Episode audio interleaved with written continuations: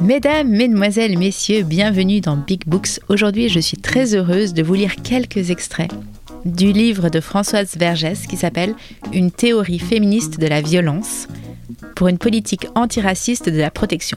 Pourquoi est-ce que j'ai envie de vous lire ce livre? C'est très simple. C'est parce que je suis victime de violence. Cette société est ultra violente. Il y a des hommes armés partout, dans les gares, euh, dans la rue, les séries que nous absorbons sont violentes. Les pauvres dans la rue qu'on voit toute la journée sont une forme de violence terrible. Et, voilà, je trouve cette société ultra violente. Et mon nouveau spectacle, Billion Dollar Baby, traite de ça aussi, de la violence sur les femmes, sur les enfants. Et voilà, ce livre me paraît extrêmement important parce qu'il donne des clés pour comprendre cette violence et hum, il donne aussi des pistes à la fin. Donc je vous conseille d'écouter jusqu'au bout, même si c'est un peu long. Je suis vraiment désolée, j'ai lu trop d'extraits, mais je trouve ce livre vraiment fantastique.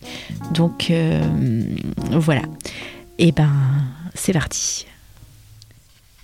Françoise Vergès, une théorie féministe de la violence pour une politique antiraciste de la protection. Introduction. L'État oppresseur est un macho violeur.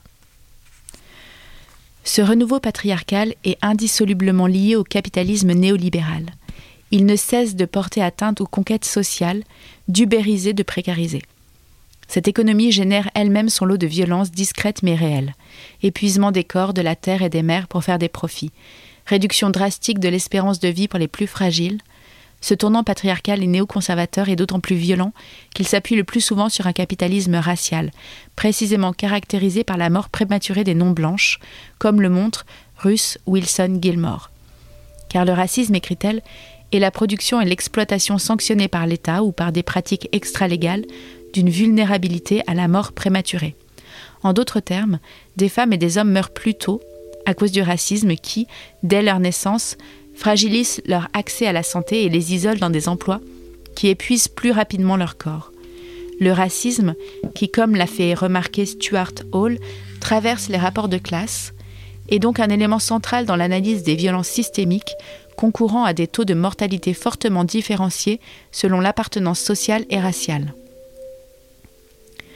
Un féminisme décolonial ne saurait isoler les violences faites aux femmes ou contre les minorités d'un état global des violences.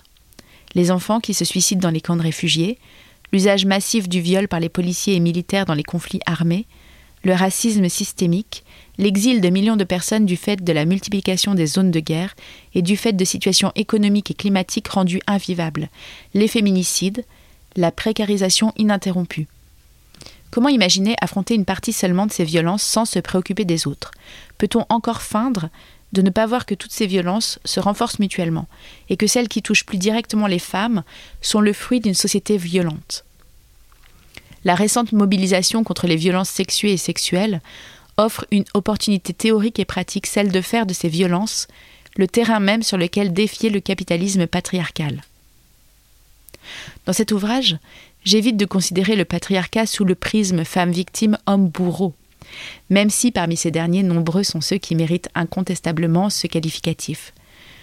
Je propose une critique du recours à la police et à la judiciarisation des problèmes sociaux, c'est-à-dire du recours spontané au système pénal pour protéger les populations dites vulnérables. Mon analyse n'apporte pas de solution pour mettre fin aux violences sexuées et sexuelles, dont la dénonciation montre aujourd'hui l'ampleur, mais souhaite contribuer à la réflexion sur la violence comme élément structurant du patriarcat et du capitalisme, et non comme une spécificité masculine. Ce livre tente d'imaginer une société post-violente, non pas une société sans conflit et sans contradiction, mais une société qui ne naturalise pas la violence, qui ne la célèbre pas, qui n'en fait pas le thème central de son récit sur le pouvoir. Il tente de répondre aux questions suivantes. Comment mettre en œuvre une déracialisation et une dépatriarcalisation des politiques de protection? Pourquoi la protection des petites filles, des femmes, est-elle devenue un argument qui permet le renforcement du champ d'action de la police et de la justice? Quels sont les fondements du féminisme carcéral? Comment expliquer la multiplication des mesures et des lois de protection des femmes alors qu'augmente la précarisation de celles des classes populaires et des communautés racisées? Pourquoi des féministes, dans un contexte de militarisation accélérée de l'espace public, souhaitent-elles donner un plus grand pouvoir à une police raciste? Ces questions en entraînent d'autres. Qui sont ces femmes dont l'État patriarcal estime qu'elles ont légitimité à être protégées? Comment expliquer la différenciation établie par l'État entre les enfants qui ont droit à une enfance protégée et ceux qui n'y ont pas droit? Quel est le rôle de l'État dans la reproduction des violences contre les femmes? Qu'est-ce qu'une politique féministe décoloniale qui viserait à faire que la peur change de camp? La protection doit-elle reposer sur la répression? Pour avoir des espaces où circuler librement, faut-il multiplier les mesures de protection militarisées? Murs, frontières, surveillance, pouvoir accru donné à la police, libéralisation du droit d'utiliser la force armée? Une politique de protection féministe et décoloniale. Toute société organise des formes de protection pour les nouveau-nés, les enfants, les malades, les personnes âgées, etc. L'État s'est vu peu à peu confier l'organisation d'institutions de protection. D'autres travaux ont souligné les limites d'un tel modèle et ont proposé des formes alternatives de protection de l'enfance, des malades, des personnes âgées, des travailleuses, de la nature. L'étatisation de la protection, sa bureaucratisation, sa militarisation et la marginalisation, sinon l'effacement de pratiques communautaires, ne sont pas directement l'objet de ce livre. Il s'agit plutôt d'imaginer la protection en dehors de la répression, de la surveillance, de la prison et du paternalisme développementaliste. On pourrait d'emblée objecter à ce projet que même en brisant la structure racisée de la société et le capitalisme, la violence contre les femmes ne disparaîtrait pas entièrement, parce qu'elle n'est pas exclusivement produite par ces structures. C'est une évidence. Mais on ne saurait surestimer combien le colonialisme et le capitalisme ont contribué à la genèse et au renouvellement du patriarcat. Réfléchir à une politique de la protection à partir d'analyses féministes, décoloniales et antiracistes implique de reconnaître le besoin de protection des êtres humains, bébés, enfants, personnes âgées, personnes en situation de vulnérabilité, sans en faire des victimes, sans considérer la faiblesse comme une défaillance. Pour le néolibéralisme, le corps performant est celui d'un homme blanc, en pleine possession d'une force physique normée comme masculine, qui se lève tôt, fait son jogging, mange bio et travaille, sans compter ses heures, à sa réussite économique. Ce que cache cette représentation du corps valide, c'est que sa performance est rendue possible par le travail de corps racisés. Les femmes de ménage qui ont nettoyé sa salle de gym, ses bureaux, le restaurant où il donne ses rendez-vous, l'hôtel où il retrouve ses amis, ses amours, ou un, une travailleuse du sexe, le train ou l'avion qu'il prend, la salle où il donne son cours, la maison où il retrouve sa famille, toutes ces femmes qui sont rendues invisibles et dont le corps s'épuise pour que le sien s'épanouisse. Les hommes racisés sont les vigiles de son monde les peuples du Sud global fournissent à lui et à sa famille les objets de leur confort. Le corps valide est protégé par toute une série de mesures de police, elles aussi invisibles, car naturalisées, qui assurent sa protection. Résidence surveillée, caméras de surveillance, présence accrue de la police. Pour sa part, la femme blanche bourgeoise achète son confort le plus souvent grâce à l'exploitation des filles et jeunes femmes du Sud global. Les vêtements fast fashion qui lui permettent d'être à la mode, la nounou de ses enfants, les femmes de ménage qui nettoient le monde où elles circulent, les infirmières exploitées, les travailleuses du sexe qui soulagent son conjoint, enfermées dans leurs enclaves, les corps valides excluent les corps perçus comme menaçants, qui n'entrent dans leur monde qu'autorisés, sous peine d'être interpellés sans raison et en toute impunité. À la suite des femmes autochtones d'Amérique centrale et du Sud, je défends une dépatriarcalisation et une décolonisation de la protection, une alternative à la protection patriarcale et étatique, ce vaste champ investi par l'État, les milices privées, la police, les tribunaux, l'économie et le féminisme civilisateur. Une politique inspirée des expériences où des communautés, des groupes militants et des professionnels de la santé, du droit, de l'éducation ont réinvesti le domaine de la protection. Le patriarcat est envisagé ici comme une structure de domination que les hommes investissent de façon différenciée. Des chefs d'État ont adopté un patriarcat soft, féministe et humaniste, qui tranche avec un patriarcat vulgaire, raciste, homophobe, transphobe, qui se vante d'attraper les femmes par la chatte et de mépriser les institutions de l'État. Mais tous deux poursuivent la même politique néolibérale. Tous deux défendent l'économie extractiviste. Tous deux persistent à diffuser le grand récit occidental du progrès infini, dont nous savons qu'il est historiquement fondé sur l'exploitation des peuples et des ressources du Sud global. Ces deux patriarcats partagent le même mépris pour les classes populaires, mais leur mentent différemment. Le même désir d'être adulés et la même volonté de mettre les institutions au pas. Voilà, c'était une lecture de l'introduction du livre Une théorie féministe de la violence de Françoise Vergès. Cette introduction m'a fait penser à quelque chose qui m'est arrivé il y a quelques jours. J'étais à la gare de Lyon, j'allais prendre le train et une dame bulgare s'est approchée de moi et m'a demandé de l'argent pour acheter du lait pour son bébé. Et euh, elle voulait qu'on aille toutes les deux à la pharmacie qui était en face. Je suis sortie avec elle et puis je me suis rendu compte qu'il ne me restait pas assez de temps pour descendre jusqu'à la pharmacie.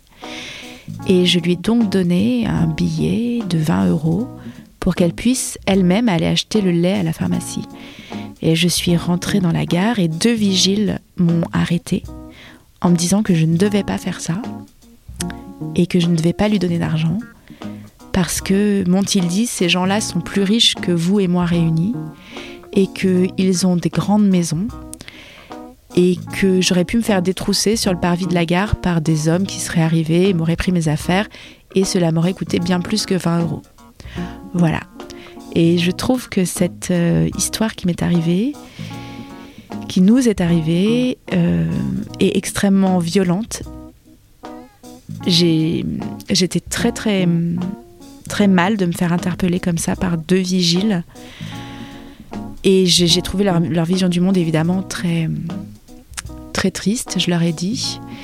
Et j'ai trouvé ça très violent pour cette jeune femme qui, qui était là avec son bébé sur le parvis de la gare. Voilà, si je vous raconte ça, c'est parce que je trouve que ça illustre vraiment bien cette euh, opposition entre, voilà, moi protégée par des vigiles et elle euh, à la merci de, cette, euh, cette violence. Bon, je vais vous lire un autre extrait. Capitalisme gore, viol et politique du meurtre. L'analyse des violences sexuées et sexuelles ne peut se faire en dehors de celle de ces profondes transformations qui ont produit le monde dans lequel nous vivons. Inégalité accrue, concentration des richesses entre les mains d'un tout petit nombre, destruction accélérée des conditions de vie, politique de meurtre et de dévastation. Détacher la situation des femmes du contexte global de naturalisation de la violence perpétue une division à l'avantage du patriarcat et du capitalisme. Car il s'agit alors d'identifier et de punir les hommes violents, de naturaliser la violence de quelques-uns, sans s'attaquer aux structures qui fabriquent des violences épouvantables. Violence du marché et de la précarité. Dans les ruines du présent, il s'agit de découvrir et expérimenter collectivement des pratiques populaires d'humanisation et de dévulnérabilisation. On peut penser aux théories féministes noires, africaines et autochtones, notamment autour du soin, de la solidarité et de l'environnement, aux pratiques et discours d'espérance, d'utopie, d'où d'authentiques surgissements prennent naissance.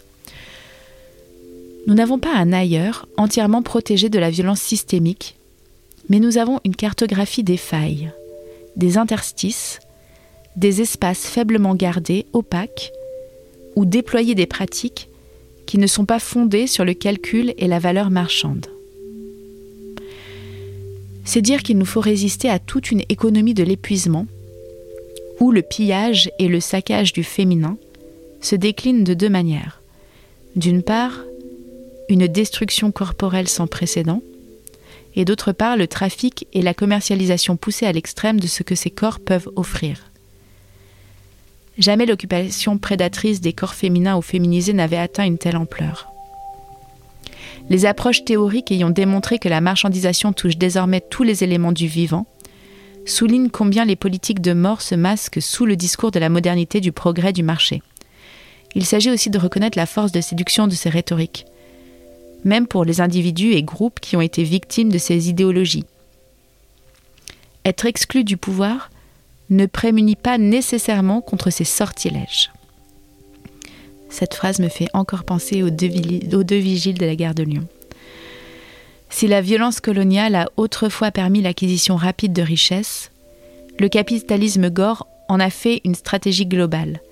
Pas de McDonald's sans McDonnell Douglas, industrie de l'armement, écrit Sayek Valencia, et on pourrait dire pas d'accord ou de Bolloré sans la France-Afrique.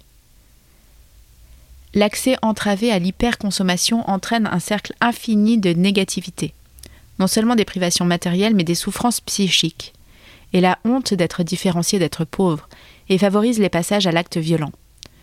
Dans le même désir d'analyser la manière dont le vocabulaire de la brutalité sexiste et raciale est matérialisé, devient sens commun même pour celles et ceux qui en sont aussi la cible. Le psychologue sud-africain Ivan Katsere propose de rejeter la notion de xénophobie pour décrire les violences meurtrières contre des migrants qui ont eu lieu dans son pays en août 2019. Pour lui, ces violences démontrent la force idéologique du racisme et sa capacité en tant que structure d'être incarnée et mise en pratique par des Noirs contre des Noirs, écrit-il. Cette racialisation prouve le degré de perfection du colonialisme, le cercle complet du phénomène raciste de déshumanisation qui fait que des Noirs maintiennent d'autres Noirs en marge de la société et les exterminent d'une manière qui a été conçue pour et par le colonialisme. Le chapitre suivant s'appelle L'approche civilisatrice de la protection des femmes. Je vais vous en lire un tout petit extrait que je trouve euh, passionnant. Dans ces interdits à faire communauté, n'oublions pas l'interdit à l'enfance. Dans ces interdits à faire communauté, n'oublions pas l'interdit à l'enfance. Les études de sociologie et de psychologie ne manquent pas de montrer combien filles et garçons des classes populaires, urbaines et rurales, suivent des trajectoires et subissent quotidiennement des traitements différents des enfants de la bourgeoisie. Les travaux sur l'enfance racisée sont moins nombreux. Peu de notions définissent cette condition où l'État dénie à des enfants leur droit à l'enfance. Si le cas des enfants autochtones au Canada, aux États-Unis et en Australie arrachés à leur famille et enfermés dans des orphelinats est un peu connu, celui du déni racial de l'enfance en France est moins largement admis. La professeure de criminologie et de droit d'origine palestinienne Nadera Chaloub Kevorkian a proposé la notion de unchilding, désenfanté, pour désigner les politiques étatiques qui dénient à des enfants le droit d'être des enfants. Ce déni révèle de la part de l'État une gestion différentielle de la protection de l'enfance selon la race, la classe, l'âge et les genres. L'interdit d'avoir une enfance, de faire communauté, relève des violences systémiques et raciales de l'État. Et les exemples ne manquent pas. Citons les enfants de la Creuse. Ces 2150 enfants réunionnais arrachés à leurs parents et familles entre 63 et 82 pour être adoptés servir de main-d'œuvre gratuite dans des fermes ou de bonnes à tout faire. Et Zied Bena et Bouna Traoré, respectivement 17 et 15 ans, électrocutés le 27 octobre 2005 à Clichy-sous-Bois. 10 ans de procédure judiciaire soldés en mai 2015 par la relaxe pénale des deux policiers, poursuivis pour non-assistance à personne en danger. Adel Bena, frère de Zied, déclare alors La France est devenue un cauchemar. L'islamophobie et le racisme ne font qu'enfler. Il ajoute Nous pouvons nous résoudre à la mort de Zied car nous croyons au destin. Mais l'injustice qui persiste, c'est sa mémoire qu'on salit. Deux jeunes, tout juste sortis de l'enfance, mais dont l'assassinat n'est pas pleuré par toute la France. Ils ne méritent pas, semble-t-il, le nom d'enfants. Leur terreur pendant la chasse-poursuite par des adultes policiers, leur angoisse, frayeur et épouvante alors qu'ils se cachent dans un poste électrique et connaissent la mort, n'appartiennent pas au récit sur l'enfance persécutée et brutalisée. Le chapitre suivant s'appelle L'impasse du féminisme punitif. Et ce chapitre me fait penser à un article aussi que j'ai lu dans un nouveau magazine qui s'appelle La Déferlante et qui s'appelle Que faire des violeurs. Alors voilà, je vais vous lire le chapitre suivant du livre de Françoise Vergès, l'impasse du féminisme punitif. La civilité, la respectabilité que prônent des féministes blanches et bourgeoises n'offre pas la force et l'énergie nécessaires pour combattre la domination et l'oppression. Au contraire, elles contribuent au maintien des violences, dit El Tawi, et démontrent qu'elles sont au service du patriarcat et de la suprématie blanche. En refusant d'être poli, aimable ou respectable, les féministes mettent au jour la violence masquée qu'impose la respectabilité et qui se résume ainsi. Tu seras autorisé à parler si tu respectes les lois patriarcales. Avec son fuck you féminisme, Mona Elta Aoui nous invite à regarder le patriarcat droit dans les yeux et à lui dire Je vais te niquer. Les femmes du Sud global sont prises entre l'enclume et le marteau, écrit-elle. L'enclume, c'est le racisme et la misogynie de l'Occident qui, bien qu'indifférent à la misogynie et au patriarcat, déclare vouloir sauver les femmes vivant ailleurs, cet ailleurs qui n'est ni occidental ni blanc. Le marteau, ce sont nos communautés, qui veulent que les femmes se taisent, car en parlant, elles leur feraient du tort. Cette critique du choix entre deux patriarcats, entre deux machismes au nom des priorités de la lutte, a été longuement discutée par des féministes noires et racisées. Consciente que ces deux patriarcats et machismes ne sont pas symétriques face au pouvoir blanc, que les hommes racisés sont la cible de la violence de la suprématie blanche et de son complice féministe, elles défendent une théorie et une pratique qui visent à l'avènement d'une société dépatriarcalisée post-raciste et post-capitaliste. Faire changer la peur de camp devient un projet politique. Témoin de la violence de l'État qui interdisait la tenue de meetings ou de manifestations dans les lieux publics, de la violence des milices privées armées par les grands propriétaires blancs à La Réunion qui menaçaient de viol ou de mort les militants anticolonialistes, j'ai vite compris que l'espace public n'était pas neutre. Le courage des classes populaires affrontant les CRS et les milices armées pour libérer cet espace m'a préservé de l'idée que l'État exerçait un monopole total sur l'espace public. Mais même si j'ai été encouragée à être curieuse du monde, j'ai appris à rester sur mes gardes sur un quai de gare désert alors que la nuit était tombée. J'ai acheté des sifflets. J'ai appris, alors que je rentrais tard dans la nuit, à repérer de loin les lieux ouverts et éclairés cafés, restaurants, magasins. J'ai appris à tenir fermement une clé entre deux doigts et à viser le coup. J'ai pris des cours de judo. J'ai appris à ne pas accrocher un regard ou au contraire à le faire, à bien bloquer les portes et les fenêtres, à marcher dans les couloirs vides de manière assurée, j'ai attendu que mes amis soient bien entrés chez elles, leurs portes bien fermées, avant de redémarrer. J'ai dépensé en taxi de l'argent que je n'avais pas pour rentrer d'une soirée. L'année où j'ai logé en Californie du Sud, dans des motels très peu chers fréquentés par des marines en bordée, j'ai pris l'habitude de pousser un meuble contre ma porte et de ne jamais ouvrir. Et j'ai rêvé à plusieurs reprises d'acquérir une toute-puissance physique et passer des heures à imaginer des scénarios de vengeance, d'une humiliation ou d'un abus pour faire changer la peur de camp. Scénario qui me donnerait une certaine satisfaction. Le roman de Naomi Alderman Le pouvoir, paru en anglais en 2016, met en scène un tel renversement radical.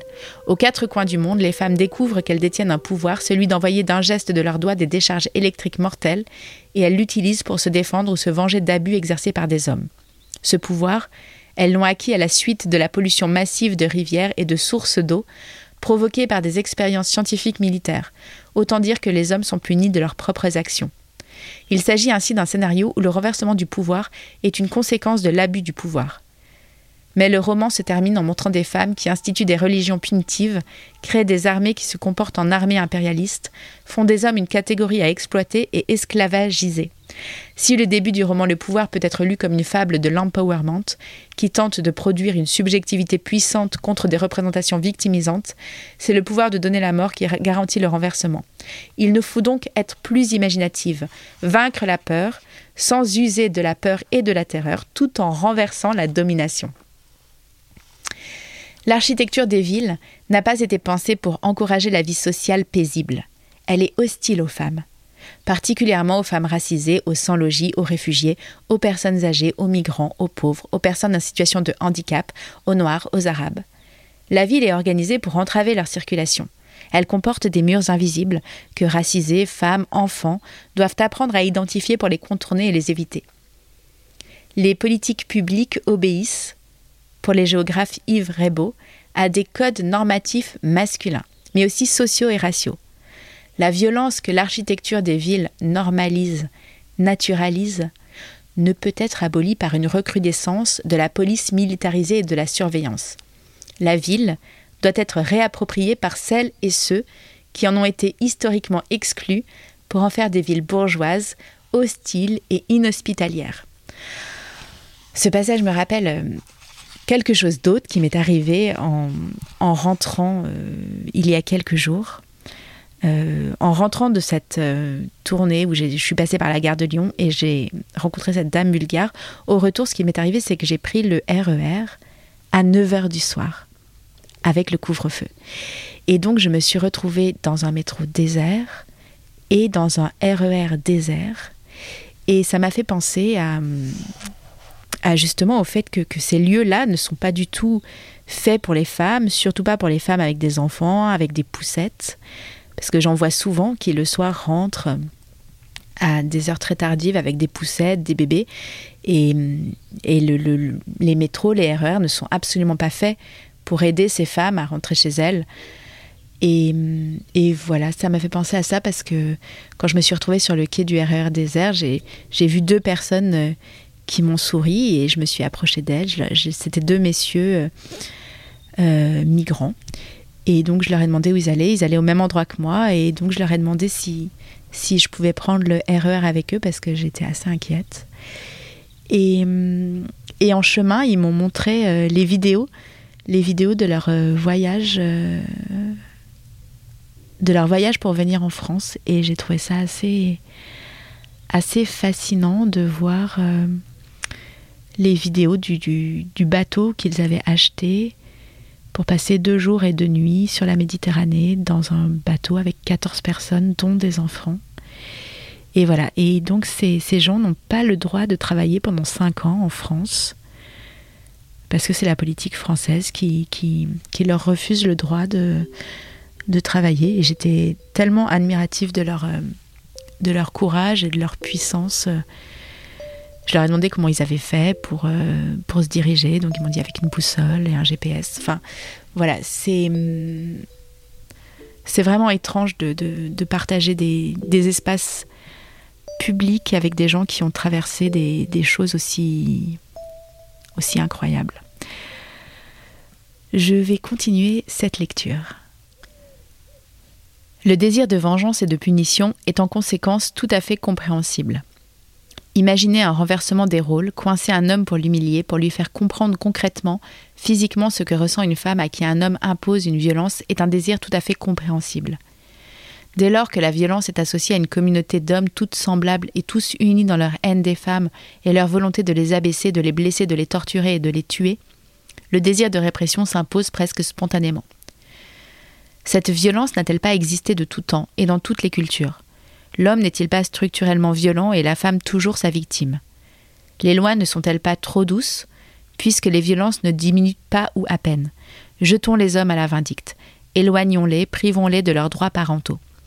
Qu'ils apprennent ce que c'est que de ressentir de la peur, de la terreur, de paniquer, puis de continuer à être terrorisés, de se vivre faibles et victimes. Qu'ils soient les cibles de notre rage. Emprisonnons-les. Faisons changer la peur de camp.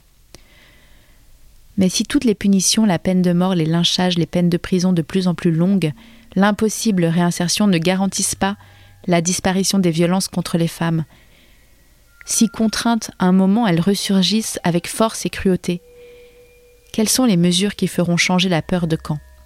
Qu'est-ce qui pousse les hommes à tuer? Pourquoi les femmes ne sont-elles pas mieux protégées?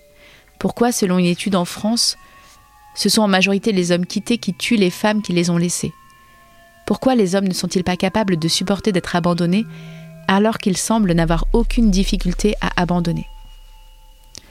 En finir avec le système pénal, les impasses du féminisme carcéral. Le féminisme carcéral est cette idéologie qui, s'appuyant sur les notions de dangerosité et de sécurité, milite pour que les tribunaux jugent plus sévèrement et décident de plus longues peines de prison, ou pour un accroissement des mesures de surveillance et de contrôle le féminisme carcéral cherche des remèdes sociaux par le biais d'interventions de justice pénale plutôt que par le biais d'un État-providence redistributif, et qui plaide pour la bonne vie des privilégiés plutôt que pour l'autonomisation des opprimés. Au lieu de se battre pour faire advenir une libération féministe, le tournant carcéral limite le féminisme à l'individu et au punitif et marginalise le collectif et la redistribution. Le système pénal est-il le mieux à même de rendre justice dans les cas de violences faites aux femmes? Est-il à même d'assurer la protection des femmes contre violences et abus? Toutes ces questions révèlent de profonds clivages parmi les féministes en écho aux différentes approches idéologiques de l'État et du système pénal. Qu'y a-t-il en effet de commun entre ces deux affirmations? Les conditions carcérales pour les hommes coupables d'agression contre les femmes ne sont pas acceptables car elles incluent la déshumanisation, l'objectification, l'invisibilisation. Et comment offrir de la sécurité à une femme victime de violences conjugales qui serait potentiellement en danger de mort autrement que par l'enfermement du conjoint? Comment admettre une telle disparité entre ce n'est pas l'emprisonnement de l'agresseur qui changera sa mentalité et qui lui apprendra qu'une femme est un être humain? Et recourir à la justice paraît irrémédiable. Ce clivage nous semble particulièrement fécond, car il montre une fois encore qu'il existe des féminismes.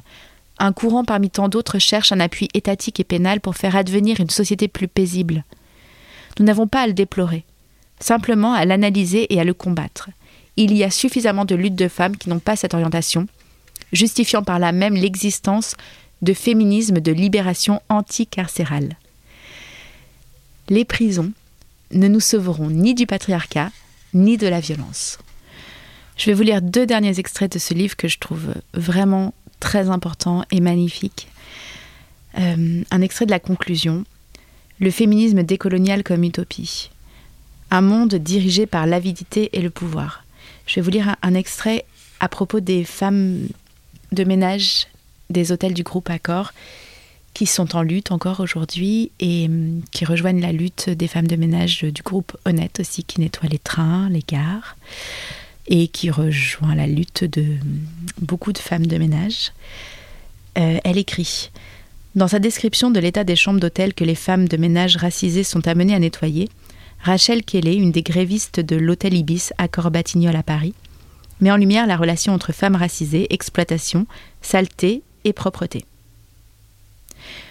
Les femmes de ménage trouvent des chambres où les clients ont laissé du vomi, des toilettes souillées, des résidus maculés de sang ou d'excréments, des miettes de repas, des vêtements jetés à terre. Elles ont parfois besoin de deux à trois sacs poubelles pour vider une chambre. En associant ces marques de mépris à celles du groupe Accor et de la société de sous-traitance qui les emploie aux 30 à 50 chambres à faire par jour, au rythme d'une chambre toutes les 17 minutes pour un salaire de 800 à 900 euros par mois, au travail qui abîme et fatigue, au lien entre racisation et invisibilisation, à leur souffrance de ne pouvoir offrir à leurs enfants l'éducation qu'elles désirent et les cadeaux qu'ils méritent, Rachel Kelly montre l'importance de rassembler sentiments, émotions et faits pour décrire au plus près la violence structurelle qui leur est faite. Leur invisibilisation, le manque de respect pour leur travail, leur faible salaire, l'exploitation et le racisme qui marquent les métiers essentiels qu'exercent les femmes racisées, reposent sur la longue histoire du travail de la reproduction sociale et du confort de la société racialisée. Ces faits condensent l'architecture sociale et raciale des maisons bourgeoises ou des espaces du capital ou de l'État. Aucun respect n'est dû à une personne racisée. On peut étaler sa crasse sans aucune honte, exhiber des éléments de sa vie privée, et même prendre plaisir à le faire car on jouit de contribuer à l'humiliation des racisés, au refus de leur accorder de la dignité.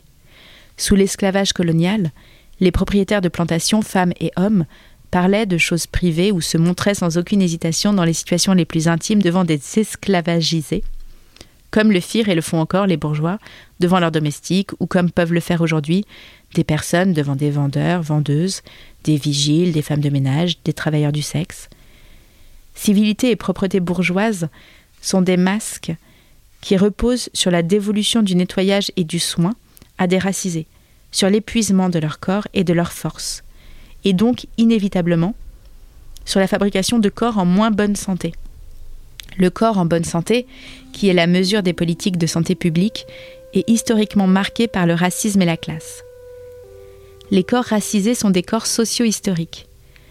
Parler des corps et des vies invisibles ne signifie pas demander une reconnaissance par les puissants, mais rejeter le régime de visibilité historiquement racialisé et sexué.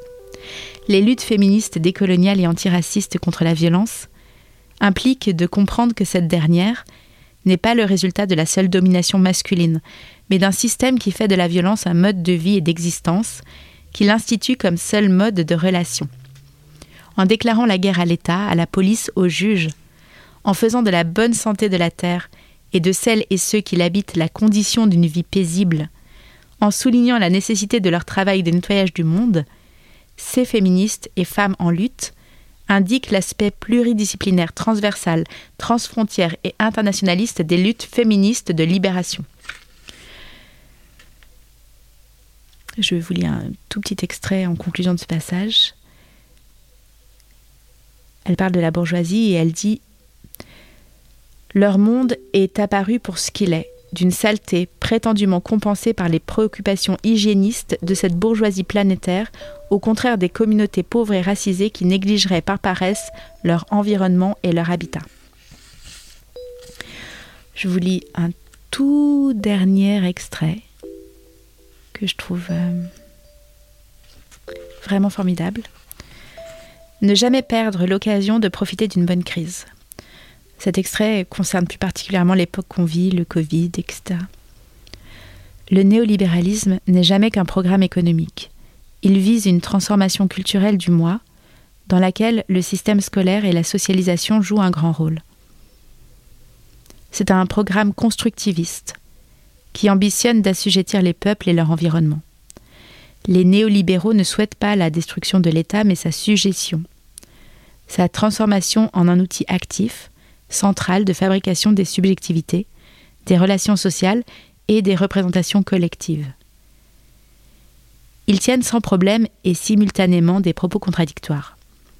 Ce que la rhétorique macroniste du en même temps exemplifie par exemple en délivrant un discours de défense des droits des femmes, tout en faisant passer des lois qui les rendent plus vulnérables, particulièrement les racisés, à la pauvreté et à la violence.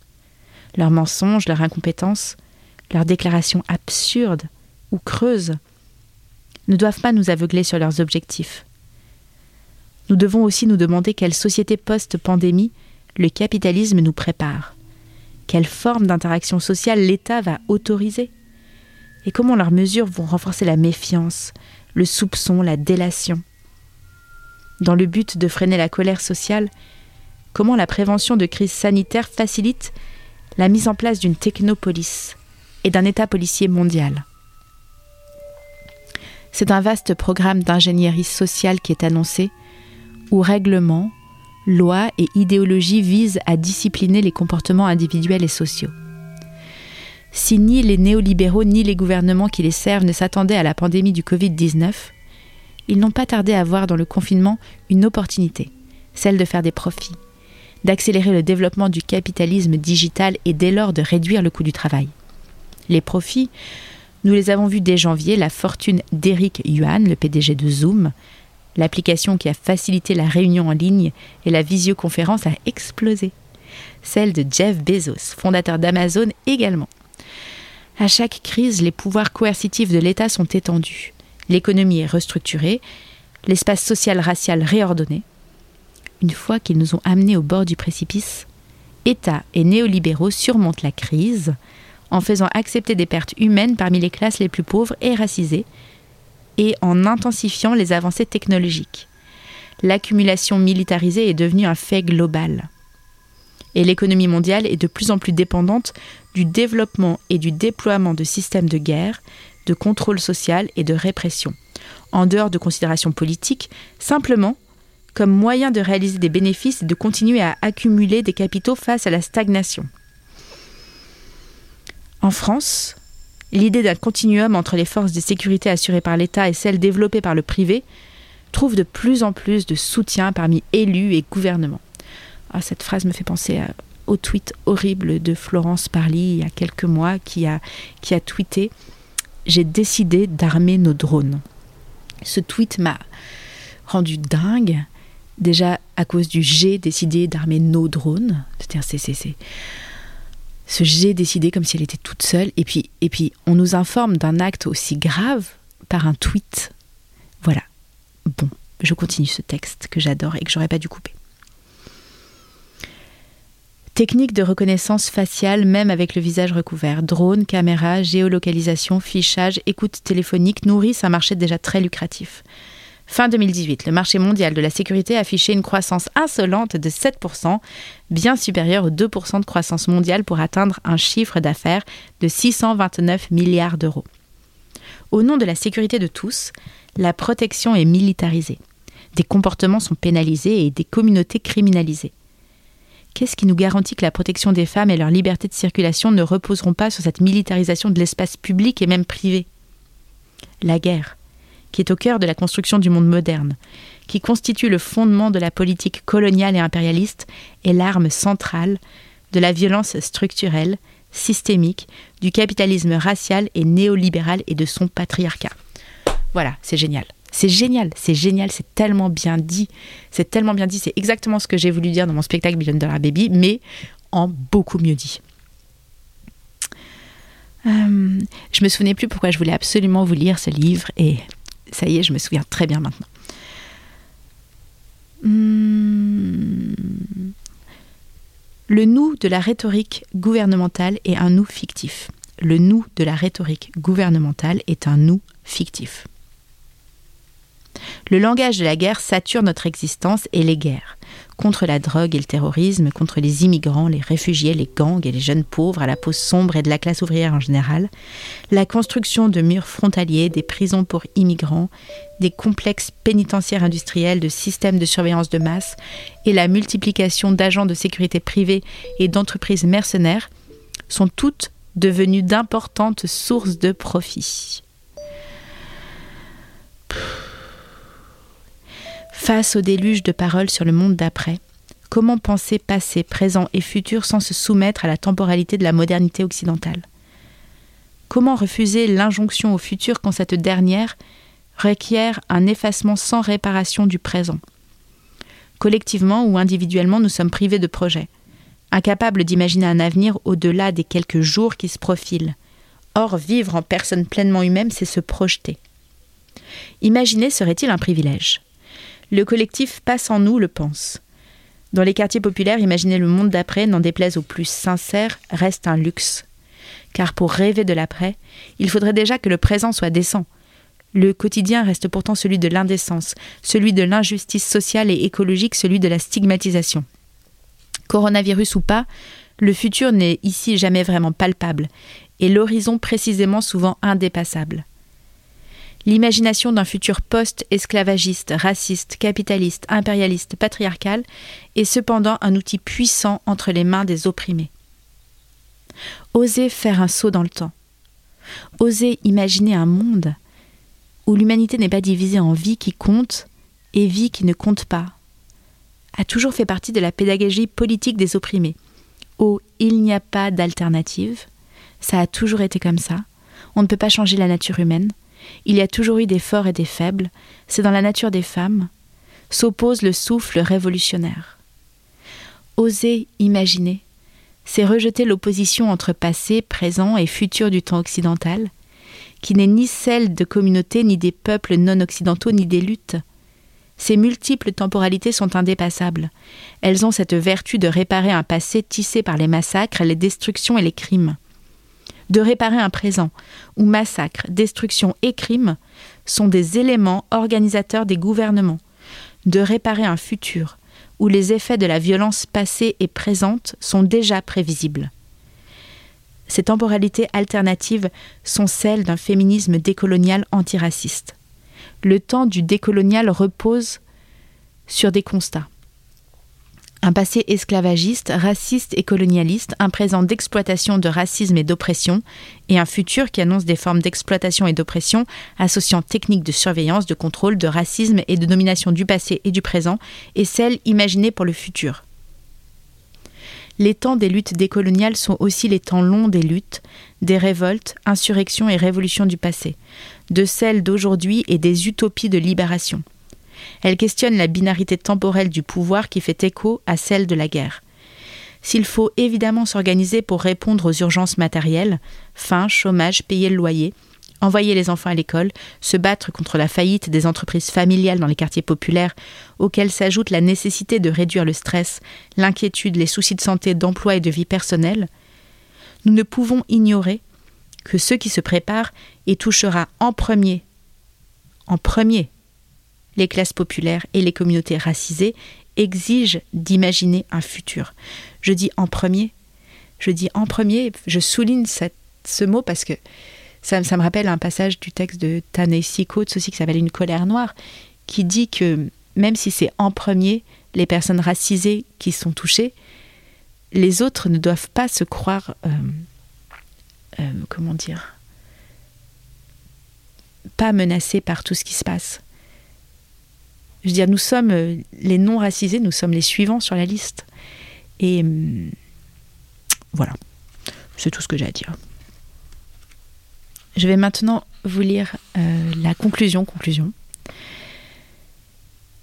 Si leçon il y a à tirer des violences systémiques qui ont précédé les politiques de confinement décrétées début 2020 et de l'aggravation mondiale des inégalités et des injustices raciales de genre, de sexe, d'âge et de classe, c'est que nous vivons une époque où il est impossible d'échapper au déchaînement de violences incontrôlables que produisent avidité, cupidité et pouvoir, sauf à s'organiser auprès de celles et ceux qui n'ont rien à perdre.